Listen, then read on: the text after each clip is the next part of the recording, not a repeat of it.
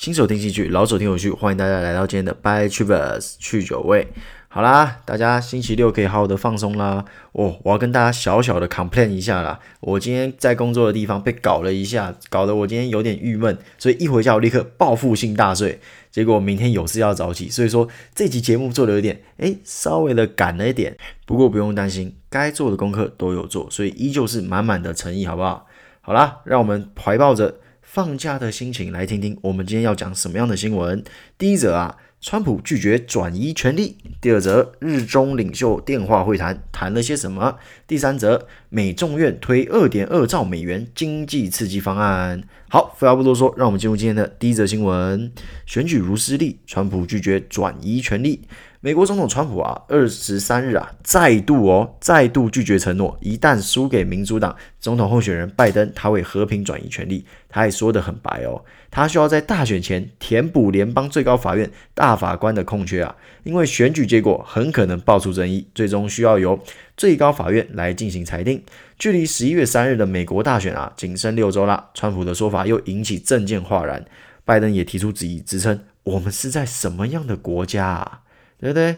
啊，这个这次的大事件啊，主要是由大法官斯伯格过世后啊，川普急着提名继任人选，让共和党掌控参议院，赶在大选前通过。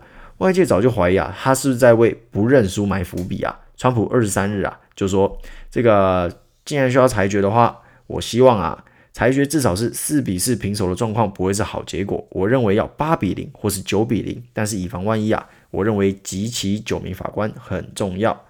哎，各位，这就是为什么最近美国的大法官事件啊，占据了整个新闻版面了。我相信台湾应该有报了，对吧？因为我那时候在看这个一些台湾的媒体啊，其实都有讲到这件事情啦，对吧？那主要就是因为，哎，川普有他的想法在哦，对不对啊？很多人可能那时候在看就就觉得啊，这个。哎，听听就好了啊！他们换大法官，我完全不 care。我们换大法官，我 care 了吗？对不对？我也不 care 啊！更何况美国人换法官啊，干我什么事情啊？对不对？哎，各位，这个法官能不能换成功啊，就关乎到川普到底有没有机会歹戏拖棚啊？话说回来，各位，其实这是前几天的新闻啦。我们今天已经二十五号了，你们那时候应该是二十六号。那为什么？诶，啊，你怎么在讲二十三号的新闻？对不对？啊，你这样子，你不是说新闻要及时吗？你这样子都没有及时啊。其实我这是，诶，跟各位抱歉一下，因为昨天的新闻有整理一下，二十四日股价大跌的时候，诶，因为哪些因素嘛？但是我那时候看的时候就觉得说啊，这则新闻可能不会是一个很重大的因素。但是后来，诶。看了一些网络上的文章啊什么的，想一想，哎，好像或多或少真的有影响，哎，也就是说，川普愿不愿意和平转移权力这件事情啊，可以算是一个重大利空哦。所以说，赶快跟各位 update 一下，哎，跟各位 say 一下 sorry 啦，就是说啊，没有在第一时间跟各位做一个报告，不过没关系，知错能改嘛，亡羊补牢嘛，好不好？好，那进入今天的第二则新闻，日中领袖电话会谈，同意持续发展两国关系。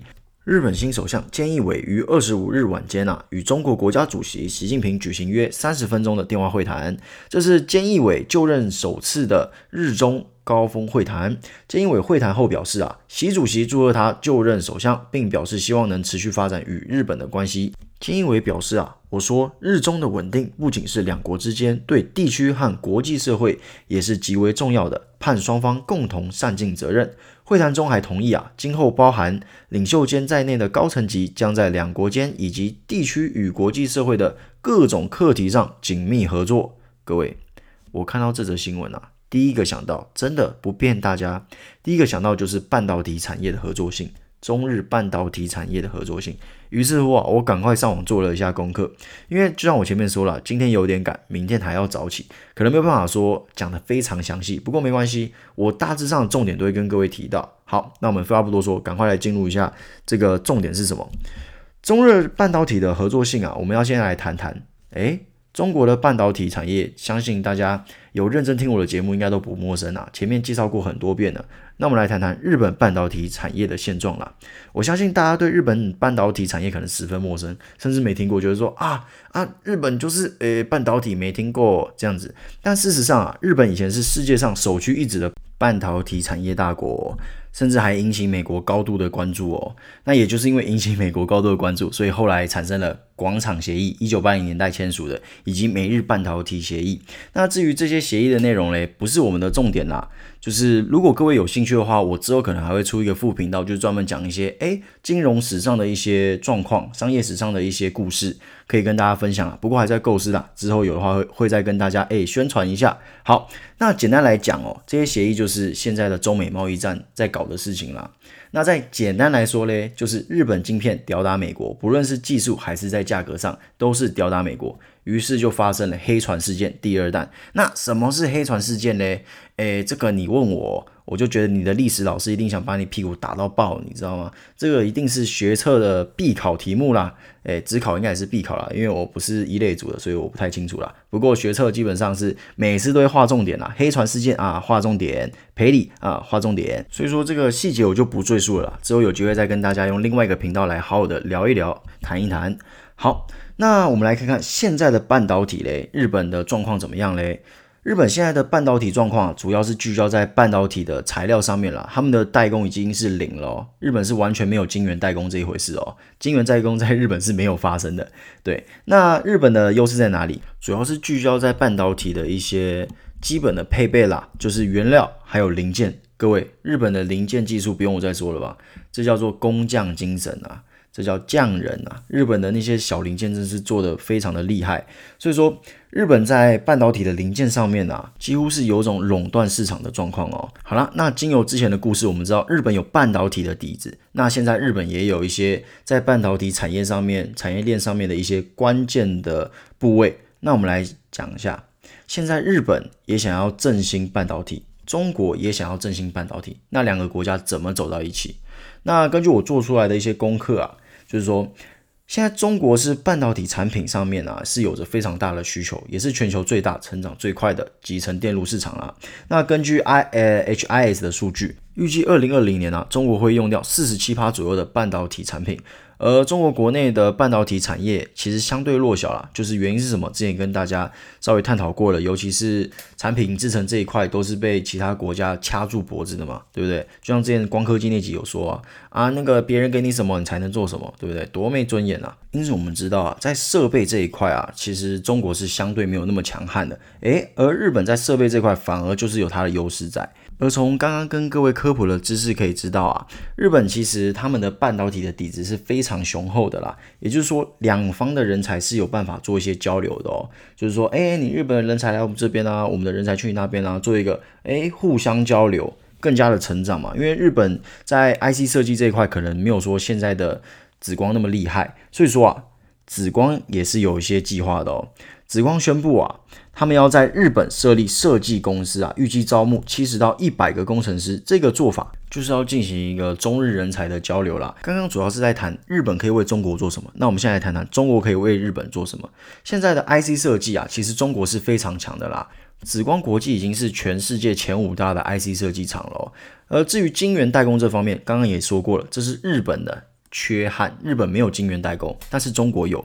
中国的中芯科技啊，也是晶圆代工，也是世界排名前几名的。也就是说，两者是完全可以 combine 在一起的。中日是有办法达到互利互惠的，一个提供设备上面的技术资源，一个提供整个制程上面的技术资源。哇塞，这两个合起来会是非常恐怖的事情啦。所以说，看到这个新闻，我相信很多人就是哦，阿不就是很要好，阿不就是好棒棒，然后就过了。就说啊、中日怎样怎样怎样，美日怎样怎样就过了。但是啊，我希望和大家讨论的是台湾半导体霸权的潜在威胁性啊。就像我刚刚前面跟各位一直诉说的，倘若两者半导体进行一个同盟，那对我们台湾半导体的产业绝对会是一个非常大的冲击。当然，这不会是一两年的事情，不会说啊，他们现在诶抱在一起，然后隔天就结合，然后结合之后再隔天啊，台湾就 GG 了，再隔天一纳米出来了，台积电两纳米烂死了。不可能嘛，绝对不会是这么快的事情。但是啊，一旦这件事情成真，那就会成为一个消息。那这个消息是什么？这个消息是核弹级的利空啊。那这核弹级的利空代表什么？代表说这个主力又握有一个新的武器嘛。只要说我今天想杀价，这个利空就拿出来新闻一直播。哇，那个台积电危险啦，怎样怎样，然后各大媒体看空台积电，你。再赚再多钱又怎么样？我就是看空你，把你的股价杀低，我再进，然后散户又卖在阿呆股，对不对？变成说，我觉得这些都是值得去探讨的事情啦。当然，我不觉得美国会放任这件事情真的这样继续下去。嗯啊，美国不会放任利空继续下去吗？诶，美国才懒得管你们台湾的散户怎么样嘞？诶，没被割光也不干他们的屁事，你知道吗？他们关心的当然是半导体的霸权会不会从美国转移到中国嘛？那如果在这样的担忧之下，台湾会不会成为制衡两者之间的手段？诶，是有可能的啊。一旦台湾啊能成为我们制衡中日两国的手段的话，那我们就引来非常多的利多啦。当然，以上纯属猜测啦，因为其实我就是希望可以把我看到新闻之后的触动跟可能的发展性跟大家拿出来讨论嘛，就是一起脑力激荡这样子。当然，我也会持续不断的追踪这后续的发展嘛，给大家第一手的新闻，好不好？OK，那我们进入今天的最后一则新闻，第三则新闻，美众院推二点二兆元经济刺激方案，美股尾盘由黑翻红。这个其实主要是在讲说啊，美国一开始开黑啊，后来翻红的小故事啦。那主要是关于数据显示新屋销售大增啊，以及华府正在努力推出进一步的经济刺激方案这些措施，以至于诶我们股价就由黑翻红这样子。好啦，现在这个状况啊，就是这个方案是由民主党提出的啦，他们是说下星期会复表决啦。那至于内容嘛，其实还没出来，他们还在拟稿啦。那会不会过吗？我说真的，你要等方案出来才知道。因为之前川普会拒绝，主要原因是因为他觉得啊，你民主党推这些方案就是在图利你们自己的州民啊。你说你要纾困全美国，我怎么只看到你纾困民主党，对不对？还有就是说啊，你在把政府当凯子，你给地方太多钱这样子。其实川普一直说啊，他愿意同意一点五兆的刺激方案啦。之前民主党推的是三点多兆，叫英雄法案啦。啊，现在是诶稍微让步啦，二点二兆。所以说。